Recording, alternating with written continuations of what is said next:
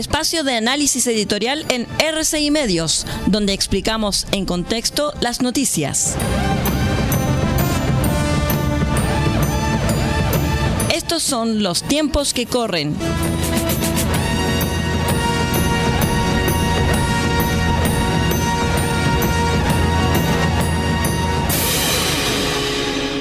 Señoras y señores auditores, bienvenidos a este espacio que denominamos Los tiempos que corren. No se puede entender la crisis de seguridad pública sin el intento de hacer saltar la legalidad por los aires en octubre de 2019, cuando convergieron todas las bandas criminales posibles en las acciones de destrucción y pillaje que empujaron a Chile al borde del despeñadero. Tampoco se entienden los asesinatos de carabineros sin la campaña de odio financiada por ciertos sectores que buscó descomponer y hundir a la principal institución policial. Es imposible no recordar las muestras de liviandad de los exdiputados Gabriel Boric, Giorgio Jackson, Camila Vallejo, Maya Fernández, Miguel Crispi y Manuel Monsalve, quienes votaron en contra de los proyectos del gobierno anterior que buscaban, por ejemplo, proteger la infraestructura crítica, perseguir el robo de madera en el sur o comprometer a los partidos a renunciar a la violencia. Todos los nombrados votaron incluso contra la ley Naín, llamada haciendo homenaje a Eugenio Naín Cañumil, cabo segundo de carabineros, asesinado en una emboscada en octubre de 2020.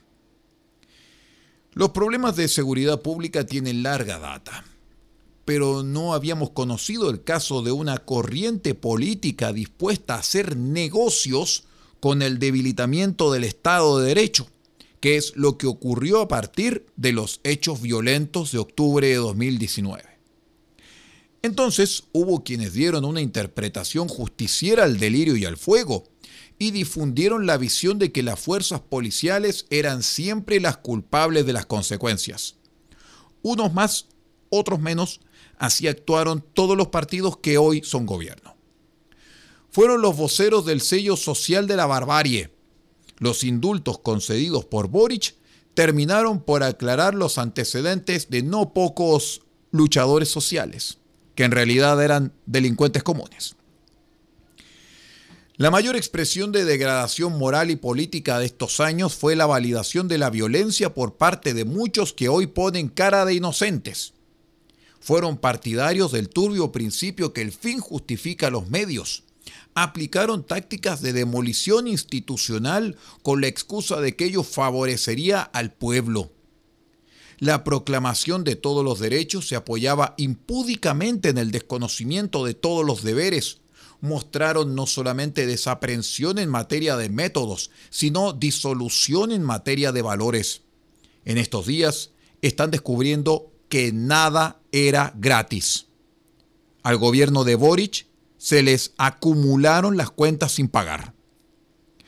Fue bochornoso que el Partido Comunista y el Frente Amplio votaran en contra de la ley Naín Retamal promovida por la moneda lo cual reveló en dónde están las creencias duras de estas fuerzas. Esto abre naturalmente un signo de interrogación sobre el papel que jugarán en el bloque gobernante en el resto del periodo presidencial. Para Boric, todo se volvió complicado, pero lo será mucho más si vacila en este momento respecto de sus deberes constitucionales. No puede haber más incongruencias ni volteretas.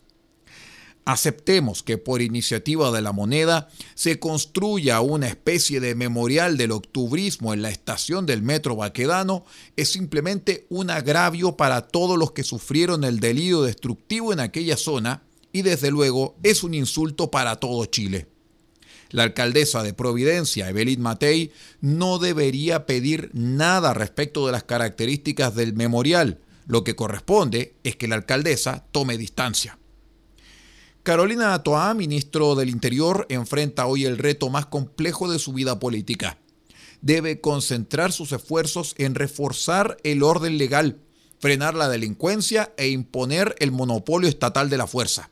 Sin ello, el país no tendrá paz ni estabilidad y no podrá progresar. La crisis actual ya sería un enorme desafío si ella formara parte de un gobierno políticamente cohesionado y con un liderazgo sólido. Pero esta no es la situación, lo cual multiplica las dificultades y acrecienta su responsabilidad. Por el bien del país, es deseable que cumpla su misión lo mejor posible. El Estado democrático tiene que usar todos sus recursos en defensa de la gente y no basta con aprobar nuevas leyes se necesita llevar adelante una gran ofensiva en el terreno operativo para desarticular a estos grupos. Ello exige una conducción centralizada que potencie la colaboración entre carabineros, la Policía de Investigaciones y las Fuerzas Armadas, con vistas a conseguir objetivos precisos en la región metropolitana y demás puntos del territorio en que la delincuencia ha ganado terreno. En la Araucanía llegó el momento de recuperar el control de las zonas dominadas por el bandolerismo. Esperemos que el Congreso actúe con templanza y sentido de Estado. Será mejor si los senadores y diputados no ceden a la inclinación de proponer medidas efectistas que puedan distraer a las fuerzas policiales de las tareas urgentes y crear más problemas. Suena llamativa la propuesta de declarar estado de emergencia en la región metropolitana, pero quienes lo proponen no parecen tener en cuenta las mil y una dificultades que ello acarrearía. Puede llegar el momento en que haya que hacerlo, pero este no parece ser. En cambio, se ve razonable la focalización de los operativos policiales en 30 comunas. Está demostrado que llegaron delincuentes avesados desde Venezuela y otros países lo que probablemente exigirá mayor trabajo de inteligencia para acortar sus redes y así neutralizarlos. El país necesita que el Ministerio Público asuma la plenitud de sus obligaciones en esta actual coyuntura. Lo mismo cabe decir del conjunto del sistema de administración de justicia. Es absolutamente vital poner fin a la impunidad. Hay que resolver la situación de los indocumentados y poner coto a la inmigración ilegal tiene un enorme valor que los efectivos de carabineros sientan hoy el respaldo de la comunidad y las autoridades también. Vienen tiempos exigentes y necesitarán un firme apoyo de todos. Se requiere, por supuesto, que la eficacia policial y la ley vayan de la mano. Los integrantes de las fuerzas de orden y seguridad deben tener en claro que están al servicio de un Estado democrático y que son los defensores de nuestra propia libertad.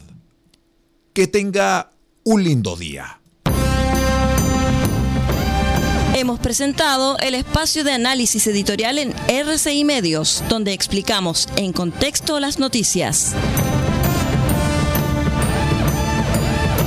Hasta aquí llegan los tiempos que corren. Hasta una próxima oportunidad.